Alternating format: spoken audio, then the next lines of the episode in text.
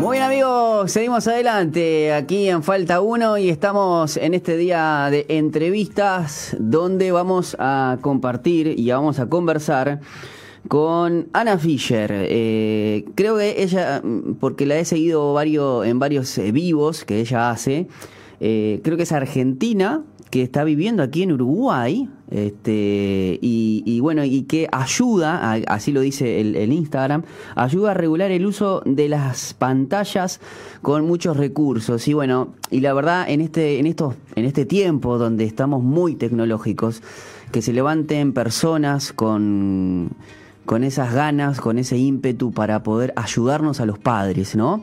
Pero bueno, quiero saludarla. Ana, un gusto poder tenerte en nuestro programa. ¿Cómo andás? Buenas tardes, Pipo. El gusto es mío. Muchas gracias por la invitación.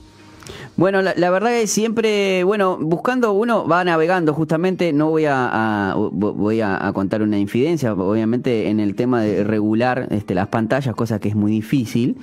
Este, uno, uno te encontró a través de Instagram porque justamente a dónde tenés que estar, si quieres ayudar, tenés que estar en las redes sociales, ¿no? Este, y, bueno, uno como padre, yo tengo una nena de 10 años, este, ahora en julio cumple 11, y bueno, ya hace varios tiempos, aparte nosotros padres divorciados, entonces a veces el uso eh, del celular en un lugar, pero que no solamente es el celular, sino las pantallas, y, la verdad que cuando veo ahí tu cuenta, empecé a ver, te, digo hace un buen tiempo, hace, hace varios meses que uno, uno viene siguiéndote, me encanta crianza cibersegura. Uno, uno necesita incorporar también a nuestra crianza ya cotidiana, también criarse eh, bien con las, este, con las pantallas. Y bueno, la verdad, la verdad que para, para mí es este, poder compartirlo con la audiencia también eh, me suma mucho porque bueno, como me hace bien a mí, también quiero que los demás lo tengan. Así que para mí es un gusto poder conversar contigo y que nos puedas explicar un poquito qué significa este proyecto que vos tenés, este emprendimiento, esta, estos talleres, cursos que ayudan a muchos padres. Bueno, muchas gracias Pipo.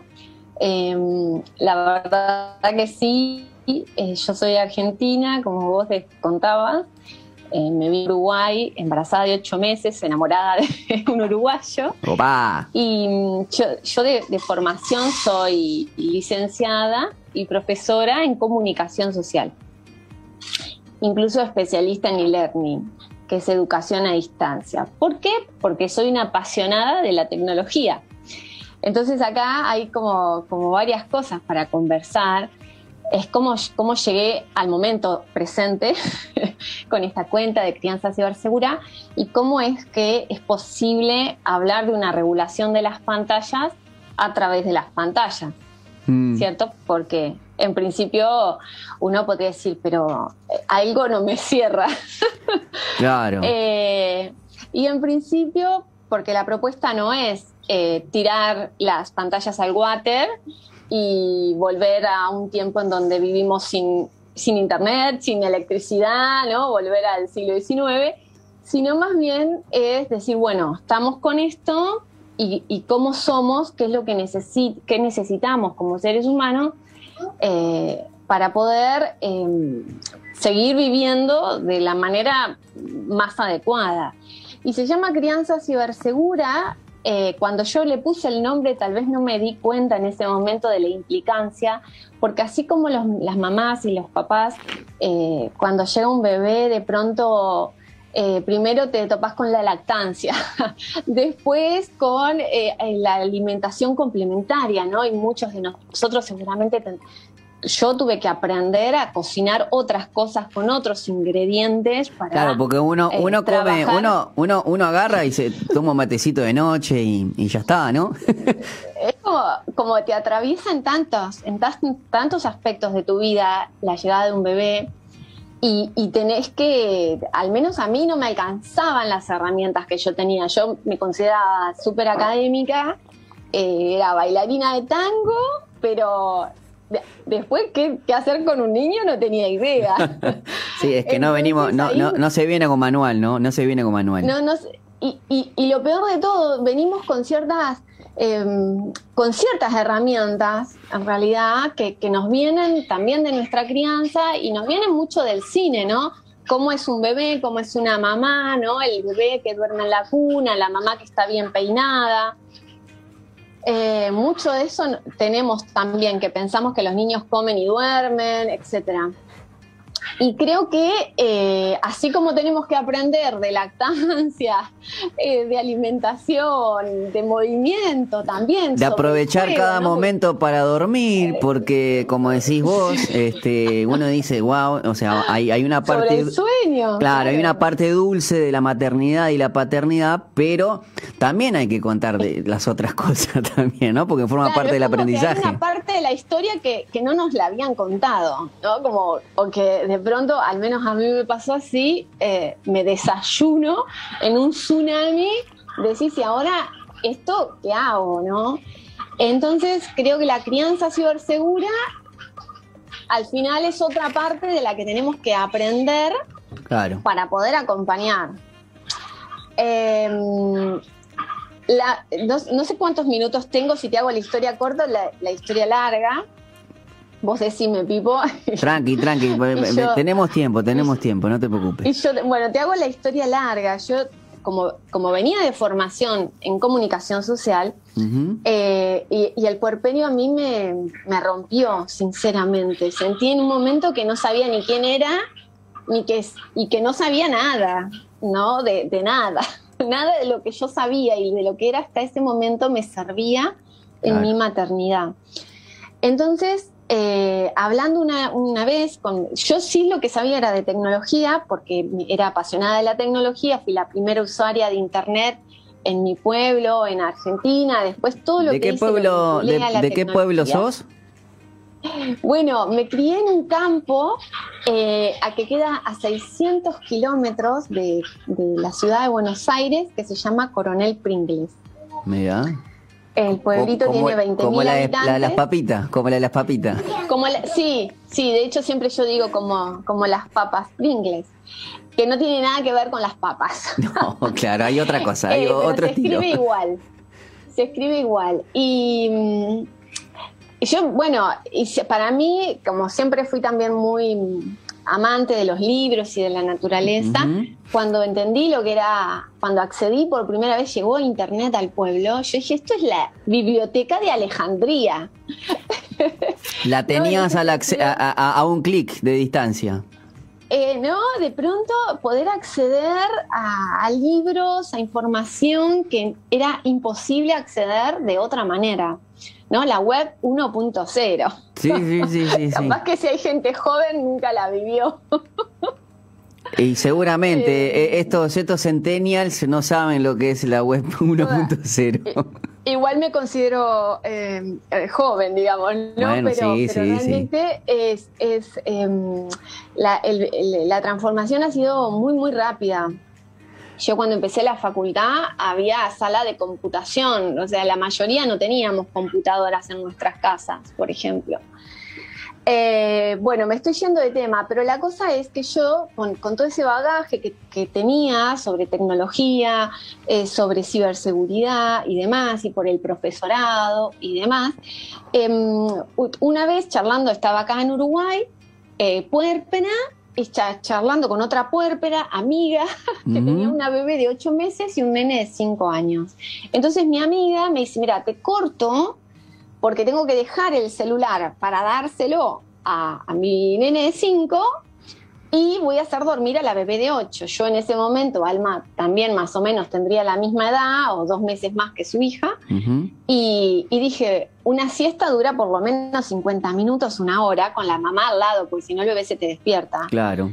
Eh, aunque parezca profundamente dormida, eso todos lo sabemos. Sí, en el mejor de los casos, en ese nanosegundo que, que vos te levantás, el, niño o la niña se, acuerda y, se no, lo nota y se despierta.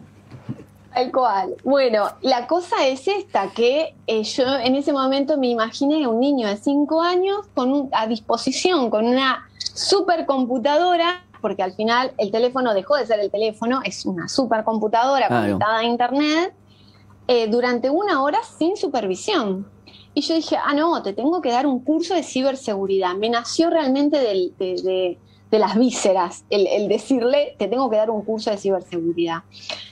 Así fue que después, como sería tu primer, tu primera, tu primera alumna, ¿no? O tu primera enseñable.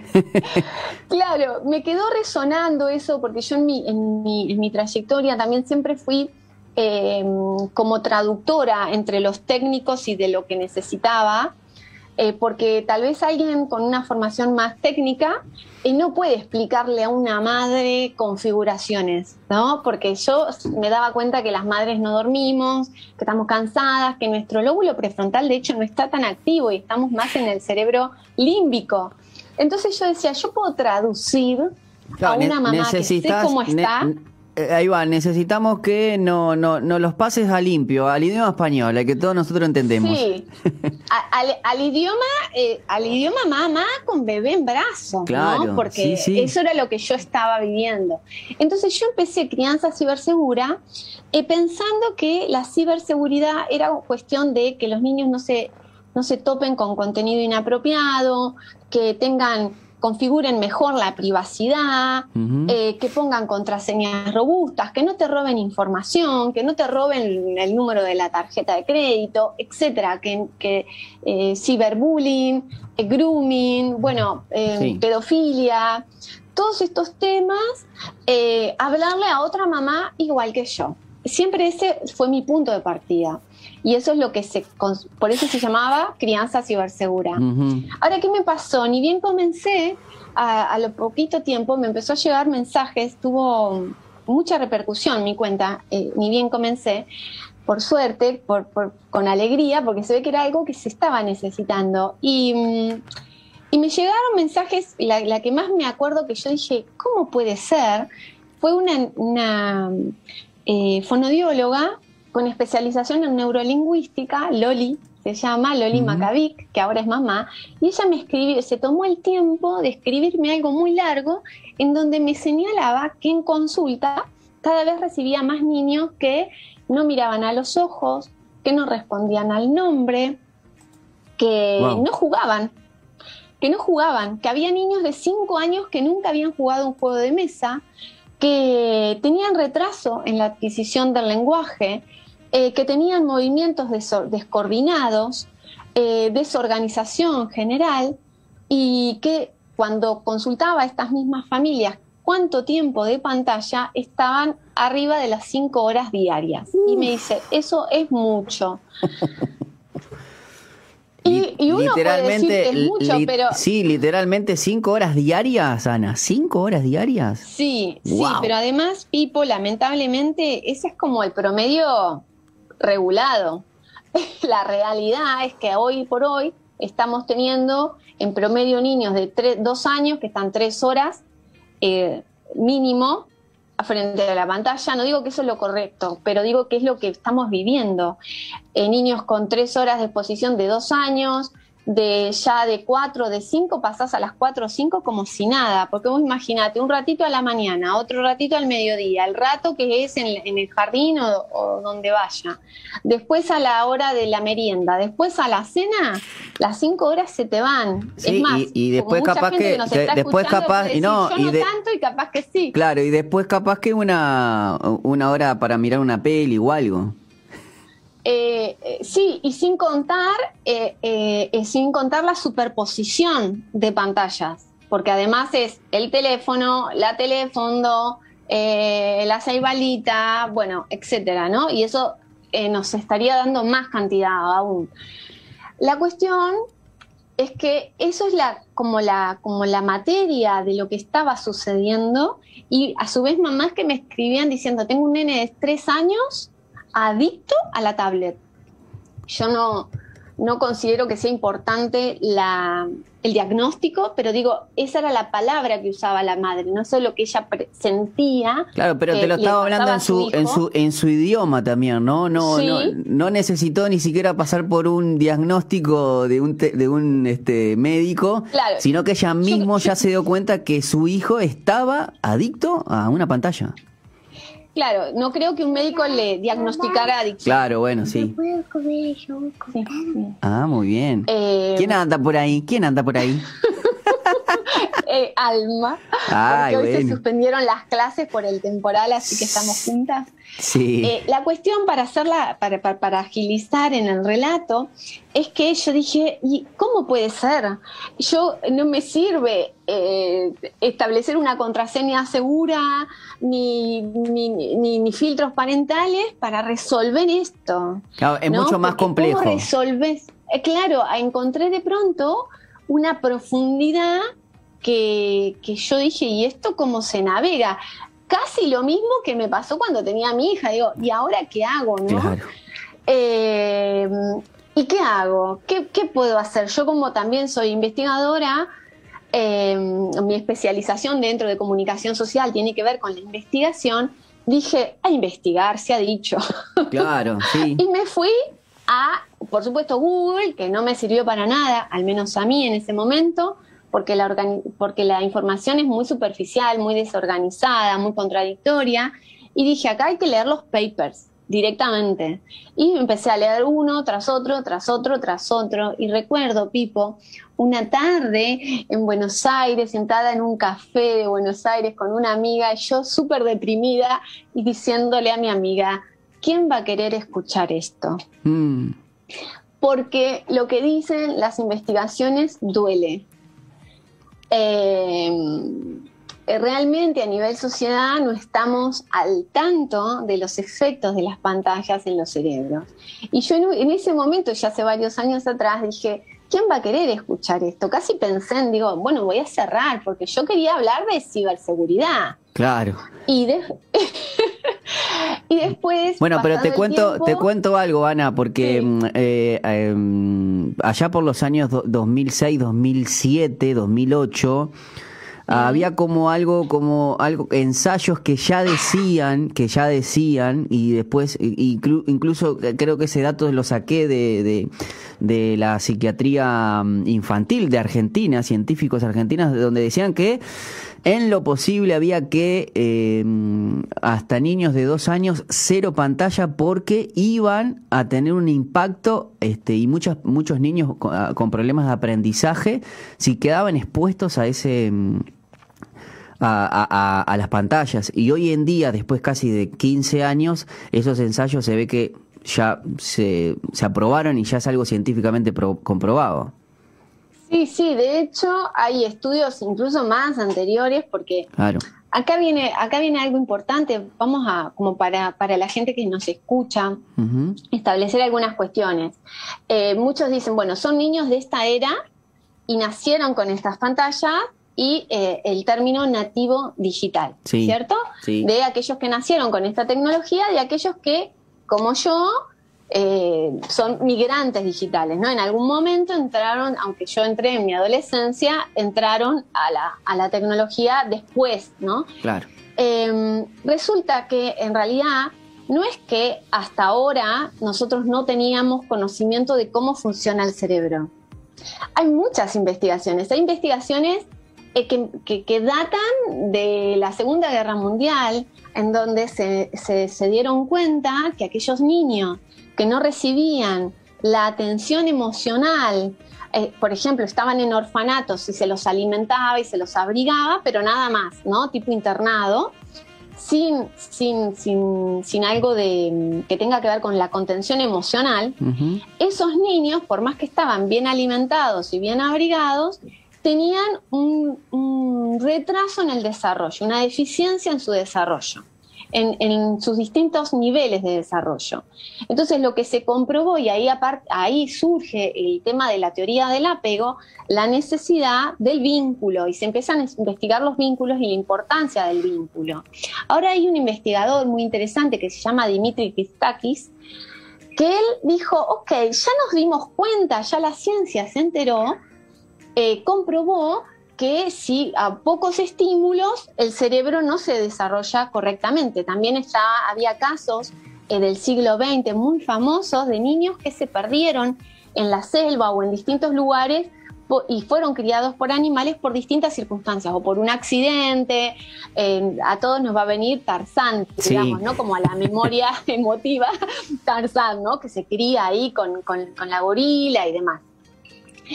Eh, eso pasó, eso ha pasado en la realidad. Hay niños que se perdieron y, tenemos la ciencia, digamos, los investigó. Entonces, ¿qué pasó? Los niños que se perdieron antes de los dos años, esos niños que no fueron, como no tuvieron contacto humano, no, no tenían desarrollado el lenguaje, pero además tampoco tenían la capacidad de aprender el lenguaje, porque conexiones básicas neuronales no se dieron en ese momento. Y al contrario de niños que sí habían tenido contacto humano hasta los dos años y luego se perdieron, esos niños después, volviendo a la, a la, a la sociedad con, con otros humanos, podían habían podido progresar, estudiar. Claro, recuperaron ese eh, reinsertar, ese, ese reinsertarse en la sociedad justamente porque tener los vínculos armados.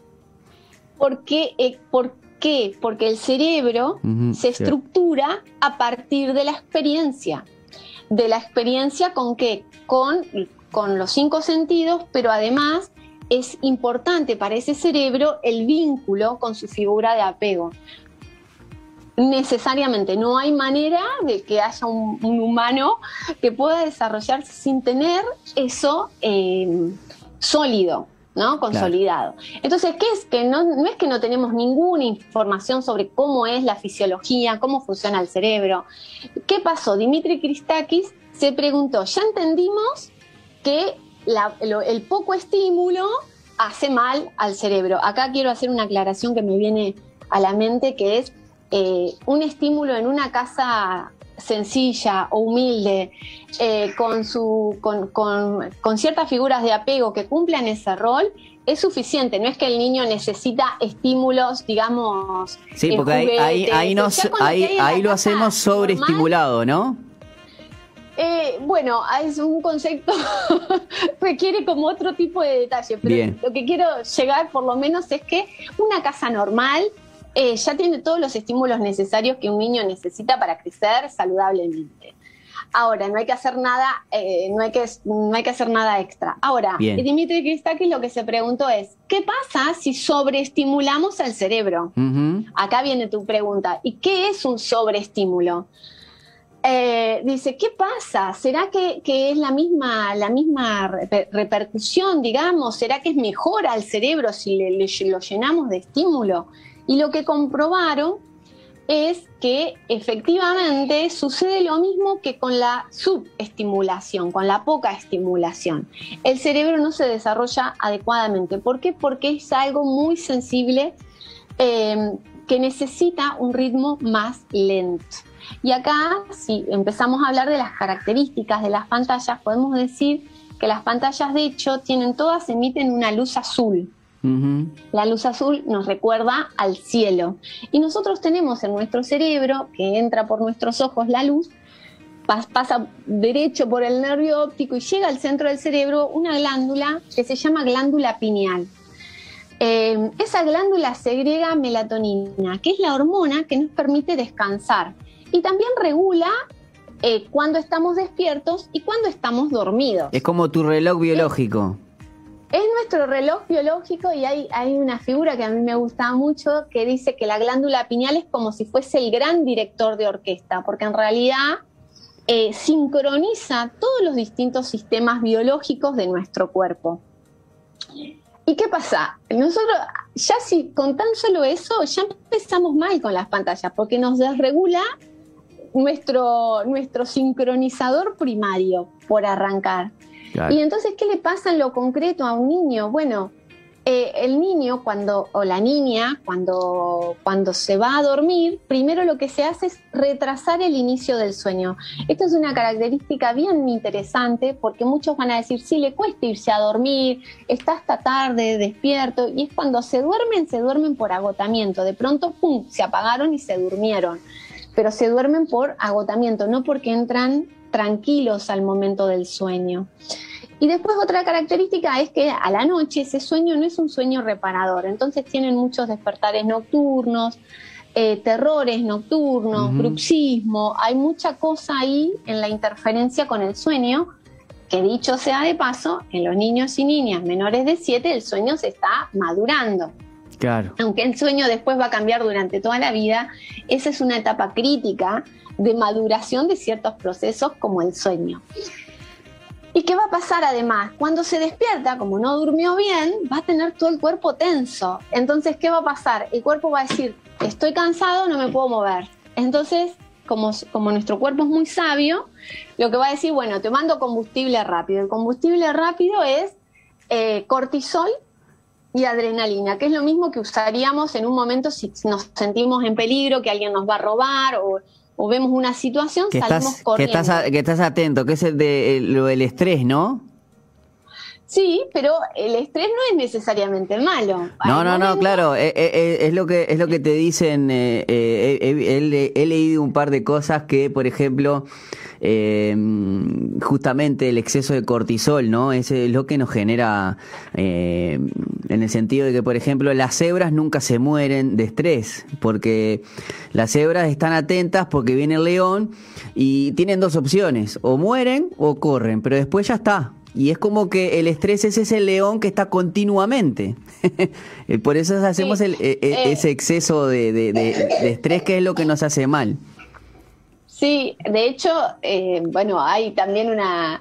El, tema es este estrés sostenido en el tiempo. Claro, eso porque es lo que nos hace. los animales, los animales pasan por ese, por ese momento crítico de lucha, huida, o hay un tercero que es la parálisis. Claro. Pero después eh, se va al peligro y no siguen enganchados, uy, el león me quería comer, no sé qué, no sé cuánto, no, como que ya está, va. Claro, o sea, en una, en una de dos, si te escapaste, eh, agradeces a la vida y seguís, tu, y seguís la vida. Y seguís tu vida como si nada. Y en el otro, bueno, está, ya se fue porque te comió.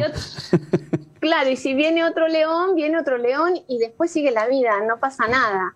Ahora, en nosotros eh, es distinto porque, ¿qué pasa? Con este niño amanece y el cuerpo emite, larga, eh, segrega este cortisol y esta adrenalina para que se levante. Por eso una de las características también es que se levantan de muy mal humor.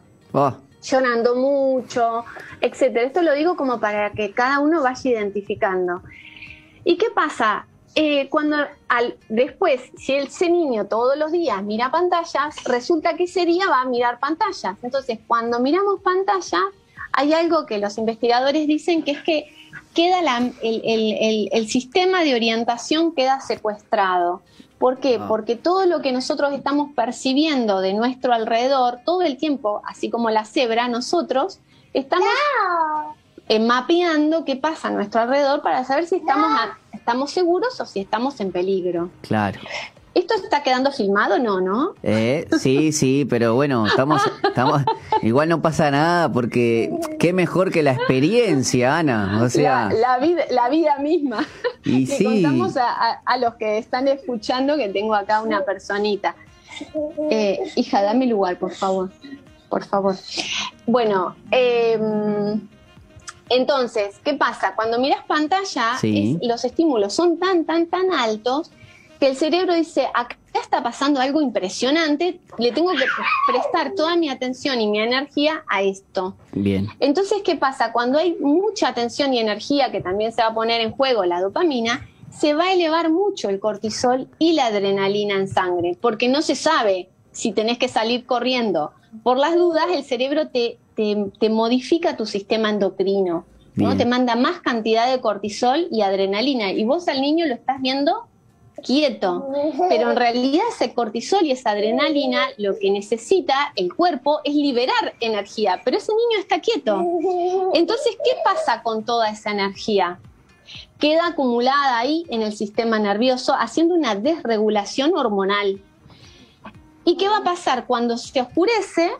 Eh, la melatonina tendría que segregar, eh, o sea, la glándula pineal tendría que segregar melatonina, pero como hay tanto cortisol en sangre, incluso que vos no le pongas la pantalla a la tarde, la glándula pineal va a decir, ah, pero si acá hay tanto cortisol, quiere decir que hay peligro. Entonces, si hay peligro, voy a retrasar el sueño y no voy a hacer que te duermas profundamente para que estés en alerta. Entonces, todo este cuento para decir que básicamente lo que generan las pantallas es una desregulación de los distintos sistemas biológicos. Desregula nuestro sistema endocrino, nuestro sistema musculoesquelético, nuestro sistema nervioso, desregula nuestro sistema digestivo. Eh, claro, eh, la, verdad, Ana, que claro, a veces uno habla de, la regulación de pantallas y no, y no ve todo, y, y, no, y de, la, de regular, y no ve todo lo que hay atrás de un celular y todo lo que ha eh, e, estos celulares, los smartphones, han eh, modificado nuestra generación y la generación de nuestros hijos. A mí me, siempre me gusta decir que, que nuestros padres nos criaron para un mundo que no existe. Y hoy nosotros como padres necesitamos aprender todo esto porque eh, el mundo que viene eh, es totalmente diferente a, lo que quizás podríamos imaginar ya simplemente introduciendo un celular, ¿no? Todo lo que vos me estás hablando lo que genera un celular. Es más, eh, también he leído que, por ejemplo, ¿no?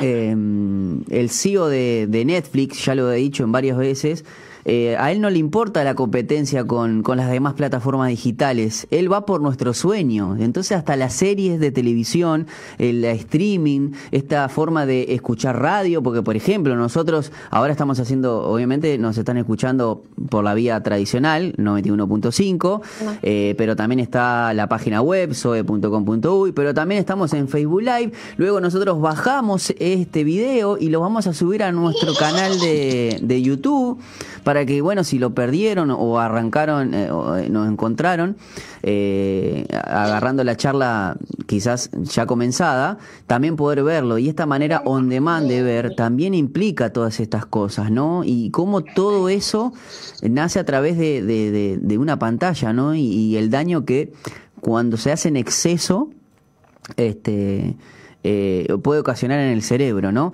Y algo que a mí me algo algo que te, decía algo que me, me, gustó mucho y que en muchos tips que en, tus talleres que, he seguido eh, es el hecho de volver a, por ejemplo, a, disfrutar el, aire libre, ¿no? Porque cómo hacemos para porque este panorama, cómo hacemos para recuperar a nuestros hijos. Ahí va. Yo creo que en realidad lo lindo es que el movimiento es es cortito, es más chiquito de lo que nos imaginamos, es más, eh, más amable y más suave. Primero, ¿cómo, cómo, ¿cómo debería ser nuestro hijo? ¿Cómo tendríamos que preparar a nuestro hijo para el futuro? Primero, prepararlo que su cerebro, su sistema nervioso central y sus distintos sistemas biológicos no estén desregulados, porque cuanto más desregulados estén, menos, menos capacidad de respuesta, menos, capacidad de respuesta a la presión del, de, o de lo que se necesite hacer eh, va a tener esa persona, ¿no? Pues ese adulto eh, va a necesitar estar regulado. espérame, espérame, por favor. Que Alma no. estamos, estamos, Por eso era muy importante estar sola para poder concentrarme. Por favor. Bueno. No, no te eh, preocupes igual, Ana, quédate tranquila, ¿eh? Porque bueno, ahí lo que pasa es que, bueno, eh, también mm, mm, con esto del, del el, eh, el, clima, el subtropical, ¿no? El, hizo que... Sí, el, el, alerta de ciclón, suspendieron las clases. No, igual yo, por ejemplo, a mi hija tampoco la mandamos, este así que mm. es entendible. pero, bien. Pero te, quiero cerrar la idea. Entonces, ¿qué es lo que necesitamos nosotros? Es, es más sencillo, más chiquito y, no requiere tanto esfuerzo. En realidad, necesitamos saber qué es lo que necesitan, que es eh, ritmos más lentos. No necesitamos hacer tanto, no necesitamos ser nosotros los creadores del juego, porque el ser humano sabe jugar desde hace 200.000 años. Claro. 200.000 años de nuestra genética está este, el juego. Incluso hasta los cachorros mamíferos juegan. El juego forma parte de nuestra fisiología. Entonces, permitir jugar al aire libre, la naturaleza, nosotros nos olvidamos que somos naturaleza, que formamos parte de la naturaleza, y sin embargo, la naturaleza es un gran. Hija, necesito terminar de hablar, por favor. La naturaleza es un gran regulador natural. Entonces, sacarlos más la Organización Mundial de la Salud dice tres horas, tres horas afuera de movimiento eh, moderado a libre. Yo, por ejemplo, en este momento estoy teniendo a mi hija de 5 años encerrada ayer que no salimos y hoy tampoco. Y hoy. Entonces hay mucha energía acumulada. sí, sí, ay, se nota, em, se nota. Es un alma libre, es un alma libre. ¿Eh? Em, entonces, el movimiento regula, el aire libre regula, el juego regula. Y entonces ahí es más confiar en el, adulto, confiar en la capacidad del niño y en su fisiología. Y después, no van a quedarse afuera de nada porque hay una otra autora que, es muy interesante que se llama Katrin Lecuyer y ella dice, el tren de la tecnología no se pierde. No se pierde. Y cada vez la tecnología va a ser, o sea, nadie de hoy en día necesita saber el lenguaje eh, DOS para poder acceder a un smartphone. Es verdad. ¿Y qué lejos estaba el DOS de... yo lo aprendí, yo, lo, aprendí con 12 años eh, el programa DOS, así que imagínate. Eh, claro, y nadie necesita. Y más adelante va a ser incluso más intuitivo que en este... Necesito terminar de hablar, gracias. Traete ya la mesa, por favor. Perdón que, interrumpa ahí con la conversación, pero le, voy dando alguna idea. Está bien, no hay problema. Eh, igual. Entonces, no, el no se pierde. Lo que, no, lo que sí se pierden a veces son periodos sensibles en donde se necesitan eh, consolidar ciertas bases. Claro. Eh, no, y, además a veces uno creyendo que, que se va a perder quizás este, eh, eh, en, el, en, la presión de grupo, este, uno hace que, que pensando que con, con, otros niños y, y se, se, pierden cosas esenciales como justamente compartir algún juego, este, como decís vos siempre de caja, aire libre, naturaleza, que quizás ese tiempo sí, no se va a recuperar más. Y y a una cosa que me viene a la mente también, esto de que a veces uno dice, bueno, sí, cuando pensás en la pantalla, pensás en un niño quieto. Entonces, cuando pensás alternativas, pensás alternativas para que estés sentado. Claro. Y en realidad la mejor alternativa que podés pensar primero es movimiento. Claro. Es aire. Entonces, yo, por ejemplo, hoy para esta entrevista me hubiese preparado saliendo a caminar con mi hija. Claro. Que ella jugara afuera, que estuviese al aire libre. ¿Por qué? Porque después del movimiento, después de la descarga, recién va a venir el reposo, no antes. Ahí va, como que muchas veces lo pensamos al revés. No funciona. Claro. ¿Eh? Que a veces lo, eh, lo pensamos al revés, lo pensamos al revés, este, y es muy sencillo. que haga con, no, pero primero tiene que correr, primero tiene que gritar, primero tiene que transpirar. Eso es un dato. Y después otro dato que muchas veces se dice, bueno, pero yo quiero empezar a regular de a poquito para que no sea tan... Tan abrupto. Eh, tan estresante, ¿no? Mm o, tan, tan, tan malo, ¿no? Pero en realidad, cuando sacamos de a poquito, lo que es que es como un alcohólico que le decimos, bueno, deja en vez de tomar tres litros por día, ahora tomate medio vasito.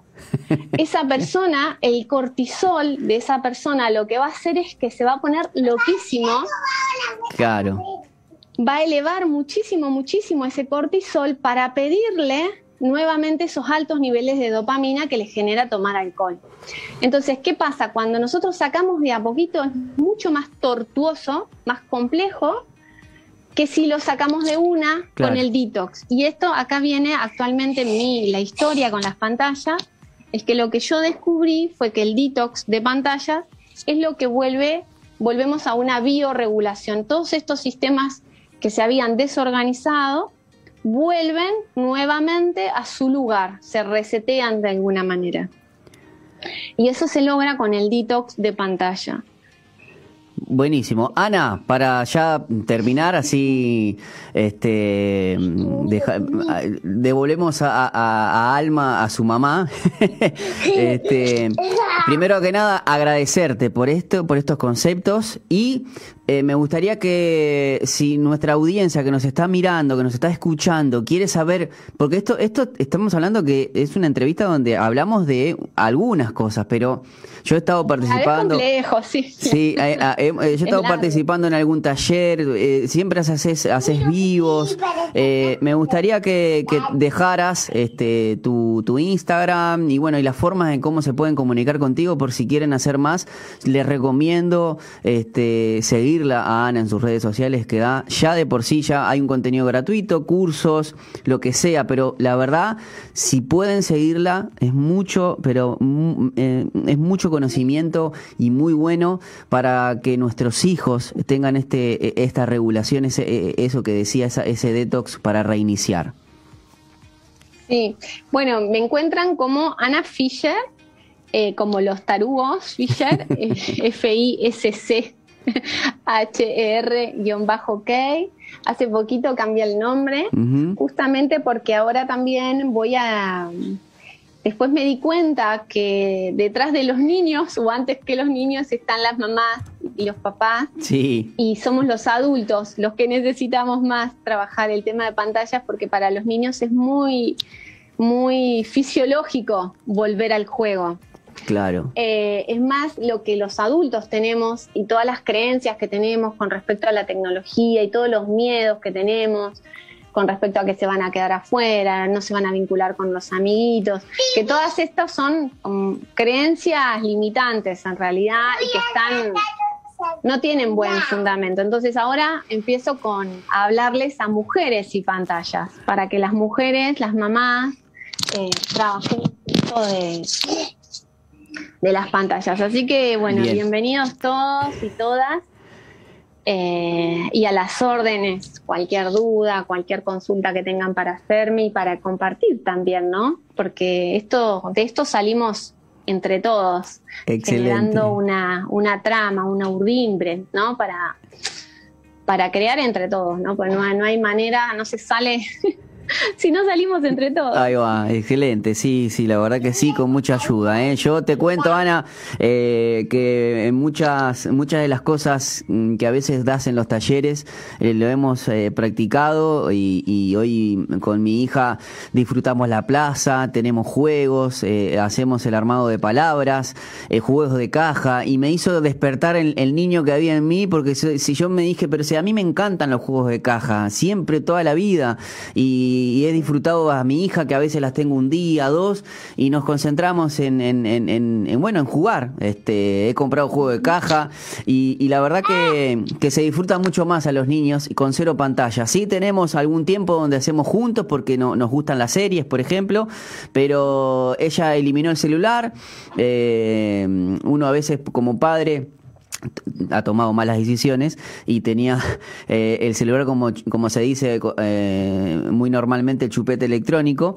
Y bueno y he revertido eso y la verdad se disfruta muchísimo. Así que se los recomiendo. Sigan a Ana en Instagram arroba Ana Fisher eh, guion bajo ok y bueno a vos Ana muchísimas gracias por, por todo por esas decisiones que has tomado en ese café este, de Buenos Aires. Hoy te tenemos acá y con mucho éxito. Así que les animo a a, como padres a seguirla y, bueno, este, felicitaciones y ojalá que, la comunidad siga creciendo. Eh, siga creciendo.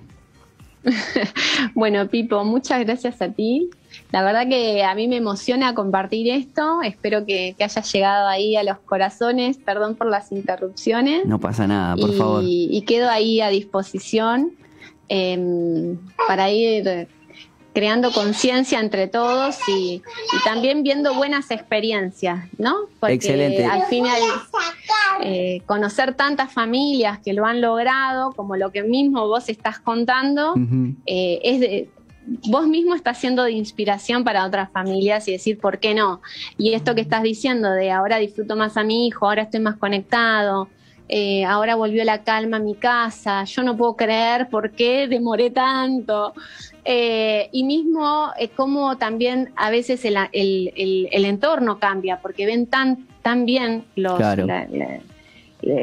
los, cambios de conducta para bien que empiezan a apoyar. Entonces, eh, bueno, es, es, es un viaje muy bonito, porque es eso, es mucho más amable más amoroso, más respetuoso, más fisiológico eh, y, más ahí como, como un abrazo a la familia, a toda la familia, eh, que lo que uno se puede imaginar al sacarlas. ahí va. Así que bueno. Bueno, Ana, muchísimas gracias. ¿eh? Eh, un abrazo grande y bueno, eh, también aquí cualquier cosa que, que, dispongas, que veas que sea necesario, aquí por lo menos en los micrófonos de Falta Uno, vamos a estar apoyándote. Te mando un abrazo grande y un saludo ahí a Alma, que la verdad... Este, Muchas gracias, Pipo. Ha estado ahí. Un abrazo. Enorme. Sí, un abrazo. Chao, Alma, chao. Este, bueno, amigos, eh, era Ana Fisher. La verdad, se las recomiendo. Síganla en sus redes sociales. Nosotros nos vamos a ir a la pausa y al regreso venimos con más Falta Uno.